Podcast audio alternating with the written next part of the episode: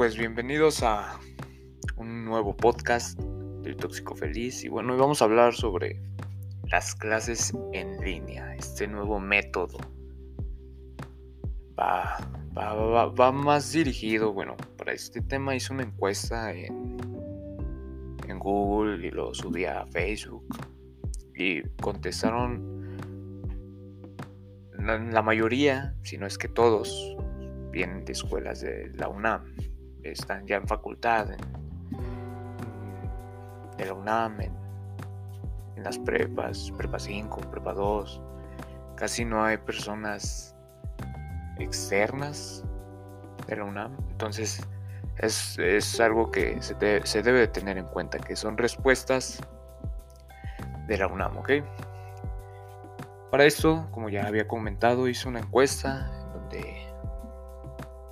hay 40 respuestas, son 5 preguntas y hay 40 respuestas.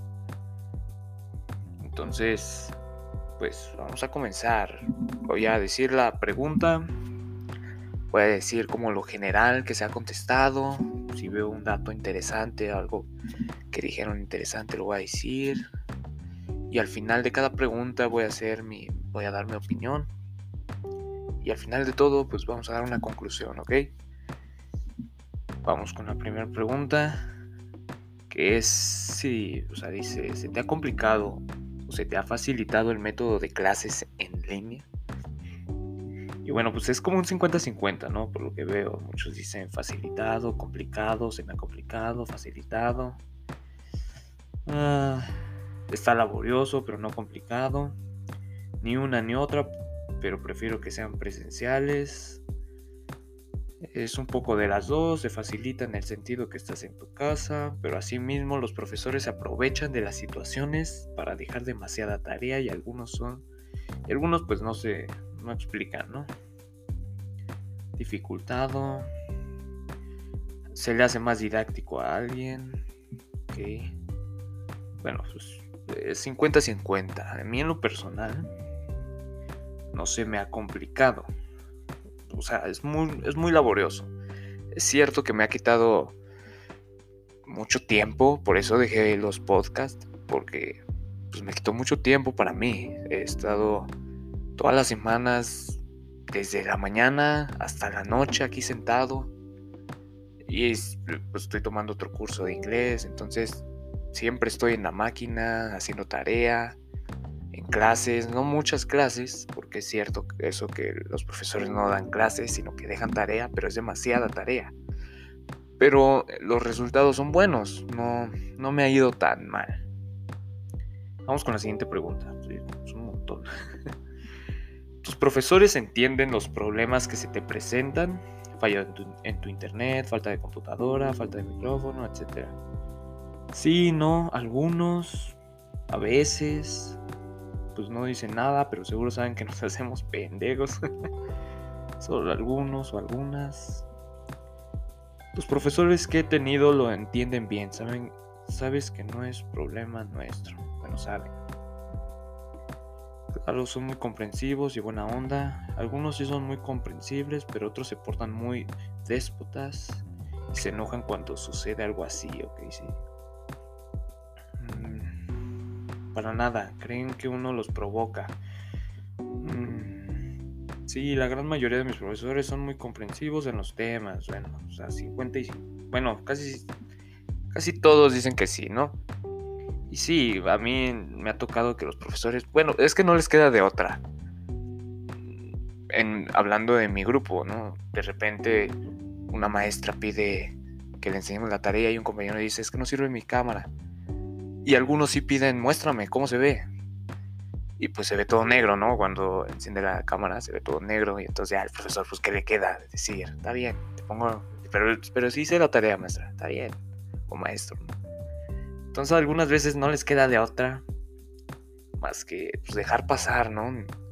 Sí he, sí he visto que hay muchos profesores que se enojan y a fuerzas quieren que les demuestre que hiciste la tarea, pero es muy difícil ahorita. Vamos con la tercera. Tus padres te han brindado un apoyo con esta nueva modalidad. Respeta, respetan tu hora de clase, facilitarte herramientas, etc. Todas son, la mayoría sí.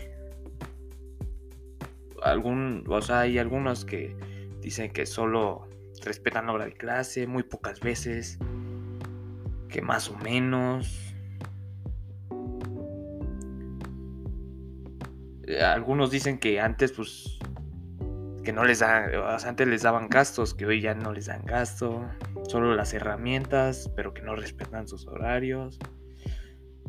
En lo que puedan, en lo que pueden lo intentan, pero siempre habrá situaciones ya que ellos también tienen cosas que hacer por su trabajo, exacto. O sea, sí es que me pasa igual que donde estoy, pues sí, yo tengo mi espacio hacer mis tareas, dejar mis cosas, pero al lado, a un lado está la cocina, enfrente tengo la sala en donde se sientan a ver la televisión y entonces de repente están cocinando y pues se escucha la licuadora, están viendo la tele, entonces sí es algo difícil, complicado que se ajusten a un horario porque obviamente también pues tengo una mamá que trabaja, un hermano que toma clases, entonces se necesita que todos se unan, pero es muy difícil. Entonces los entiendo. Yo contestando esa pregunta es que sí, sí me brindan apoyo. Vamos con la con la 5 o la 4, ya no sé. La 4. ¿Encuentras en tu grupo un apoyo para esta nueva modalidad? Pues igual, un 50-50 y en esta, esta pregunta hay un 50. Muchos sí, no. A veces, pero no responden cuando yo pregunto. Mucho apoyo, bastante en general, es muy unido el grupo. Totalmente, en mi grupo somos solidarios y si hace falta algo con gusto y sin esperar nada a cambio se hace. Qué bueno. Sí, hay un taller de tareas siempre terminando cada clase. Wow. Sí, bastante. Sí, somos un gran amigo. que Bueno, por ejemplo, esta pregunta. Demasiado bonito grupo, la verdad. Me gustaría conocerlos. Es un problema, ¿no? Que no se conocen. Eh, no, son horribles y no los soporto. ¿Por qué será eso? Pero bueno, es que sí, por ejemplo, me ha tocado que yo pregunto algo y no me contestan o de repente pues nadie entendió la tarea y entonces para comunicarse con el profesor pues no, no se puede, entonces el grupo no, luego no contesta o cosas así que es, muy muy muy complicado en ese sentido, pero por ejemplo en tareas, en exámenes sí se ayuda, ¿no? En mi grupo eso pasa, que sí, sí tenemos buen apoyo y buena comunicación. Ah, vamos con la siguiente. ¿Qué problemas has tenido con tus profesores? Uno pone que todos, su forma de evaluar, ninguno hasta ahora, al menos ni, al momento ninguno. Me pidieron un justificante porque se me fue la luz. eso está muy, eso está muy feo, o sea, un justificante porque se te fue la luz. ¿Y dónde? ¿De dónde van a sacar un justificante? pues que han evaluado como se les viene la gana, bueno, gana. El mayor problema que yo veo es que algunos profesores no dan clase, no explican temas, así que, solo dejan tareas. Que luego dejan un exceso de tareas sin dar clase alguna, o de igual manera tienen un carácter pésimo para dar clases y, y se portan mal cuando ocurre un fallo de nuestra parte. Enviar trabajos fuera de tiempo debido a inconvenientes con la computadora e internet. Eso es muy, eso sí, es, cierto que pasa. Eh, tareas con las calificaciones. No tener comunicación, como dijimos anteriormente. Tuve un problema con una página y un profesor no me quería aceptar los trabajos que no entregué en la página y en otras que no me cuentan algunos trabajos, pero al final se soluciona. O sea, es 50-50. no, más bien es que si tienen problemas, muchos se solucionan aquí por lo que veo. Por ejemplo, en mi caso no tuve un problema que me quitaron tres, tres trabajos y no me los quisieron resolver. Por, porque me equivoqué, según la maestra me equivoqué en, bueno, no según no, me equivoqué en poner eh, el nombre del archivo como ella quería y ni lo revisó, ¿no? Y pues no me los quiso aceptar. Entonces tengo miedo de reprobar esa materia, pero, pero se solucionan los demás parciales. Entonces, sí es un problema también que no den clase. Creo que lo dije, pero si no, pues lo digo de que muchos profesores saben su tema, saben dar sus clases, ya sea de física, de matemáticas, pero no tienen una buena pedagogía.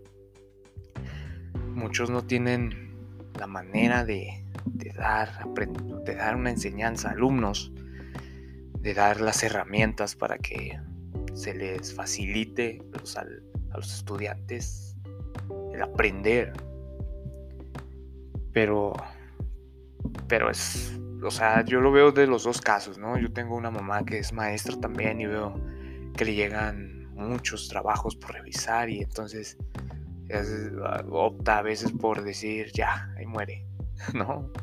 A todos les pongo 10, otros profesores, una maestra que a fuerzas quiere revisar si se copió de algún lado, si solo se copia y pega. Entonces sí como que hay muchos problemas, pero todos tienen solución. No es de que, además, sí, muchas veces dicen, es que hay que cuidar el promedio hoy en día. En lo personal me ha ido muy bien en las calificaciones, porque pues estamos entregando por entregar, no por aprender. O sea, estamos entregando pues, para pasar rápido. Entonces, pues como que eso ayuda, ¿no? Creo que aquí hay una, por ejemplo, la, otra pregunta dice, ¿has aprendido los temas de tu clase? 50-50. Unos dicen que sí, otros dicen que no, muy poco, no todos los temas.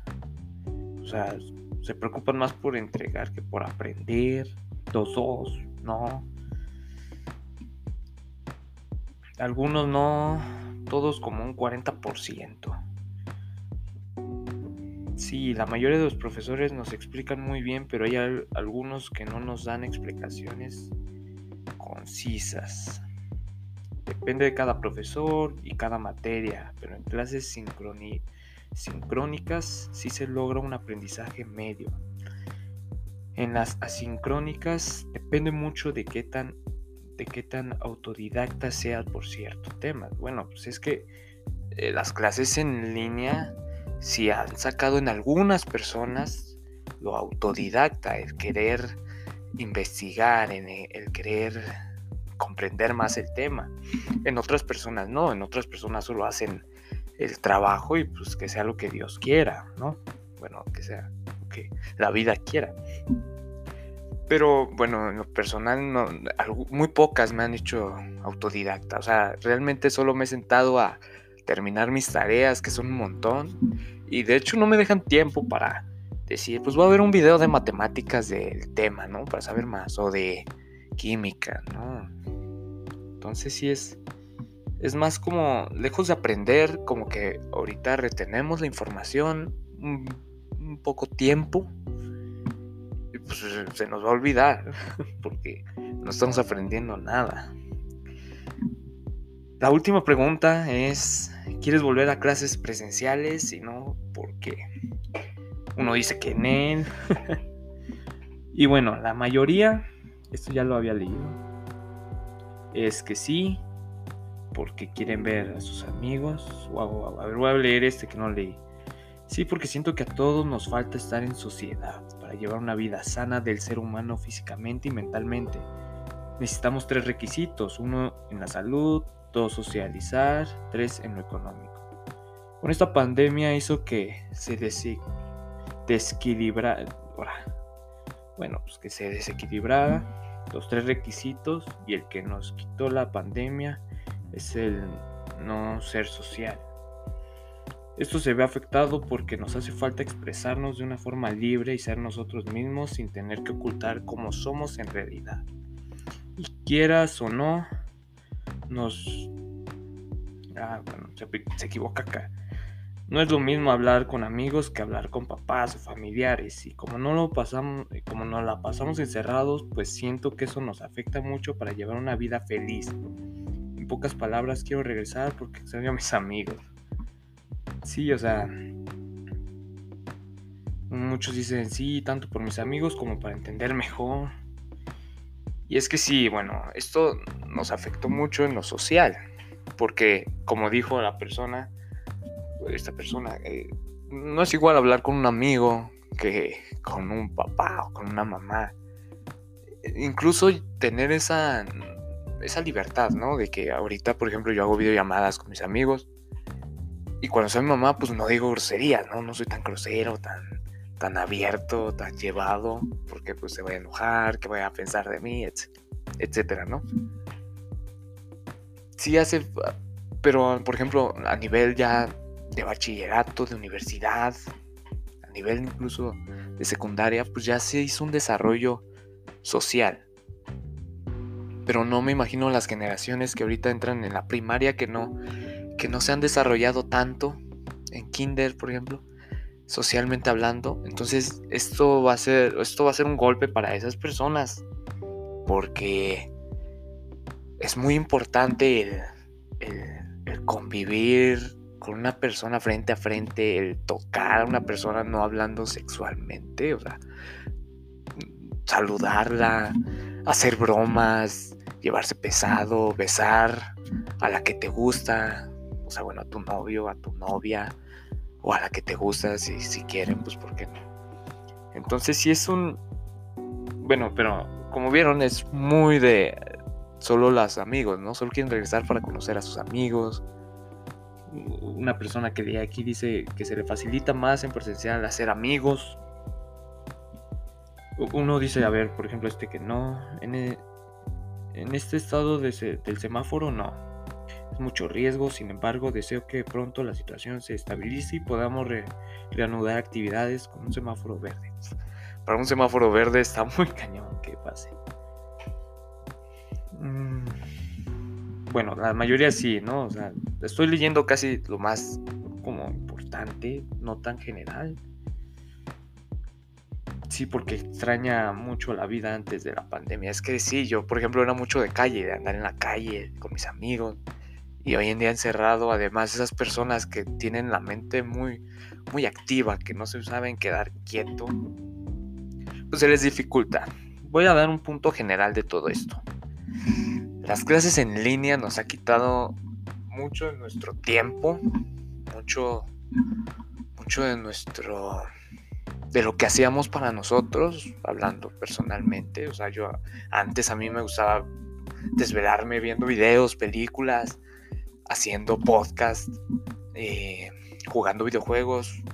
Hace poquito que ya pude reanudar a los videojuegos porque ya terminé mis tareas, ya me están dando calificaciones.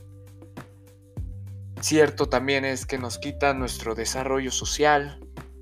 Esto no solo por las tareas, o sea, por las clases en línea, ¿no? Sino por la pandemia. La pandemia nos ha quitado nuestro desarrollo social, quita la economía también, o sea, baja un poco la economía, nuestra salud, o sea, todos esos tres puntos que dijo esa, ese compañero o compañera, nos lo quitó la pandemia.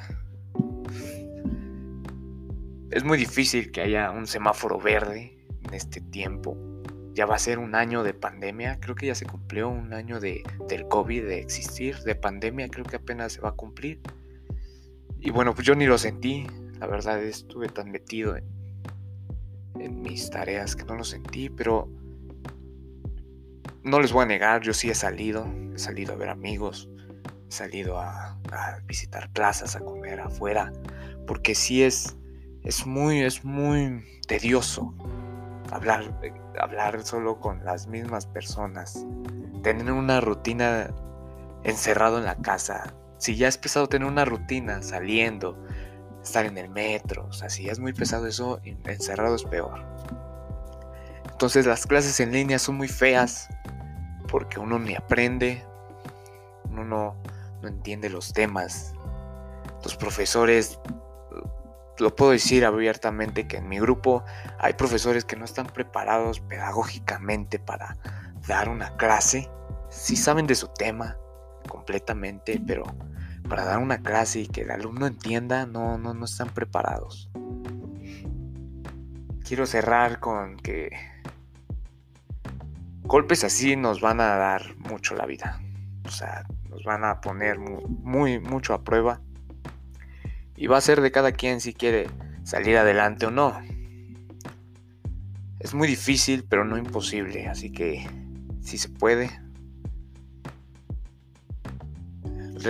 Realmente a mí me fue muy bien en las calificaciones. Yo no quisiera regresar a presenciales solo por eso, porque siento que me van a preguntar las cosas que vimos y la verdad no, no aprendí nada. O sea, hice las tareas para pasar y pues es lo único que están contando y me fue bien. Si regresamos me van a hacer un examen y pues voy a pelar bolillo, ¿no?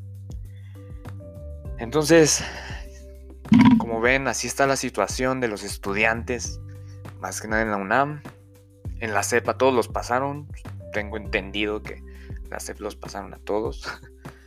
Pero bueno, en la UNAM, ya sea en facultad, en prepa, creo que tengo incluso amigos de iniciación, o sea que es una secundaria de de, una prepa, o sea, de prepa 2. Y bueno, es muy complicado, no están aprendiendo, algunos sí, algunos no. Extrañamos mucho a nuestros amigos, salir, a hacer las tonterías que hacíamos. Pero ya pronto, ya pronto se va, no a normalizar, pero sí a volver a ser un poco como era antes. Creo que el rector de la UNAM dijo que en semáforo amarillo se iba a regresar.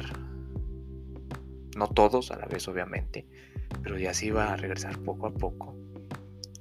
Entonces tengamos paciencia y échenle ganas, si se puede.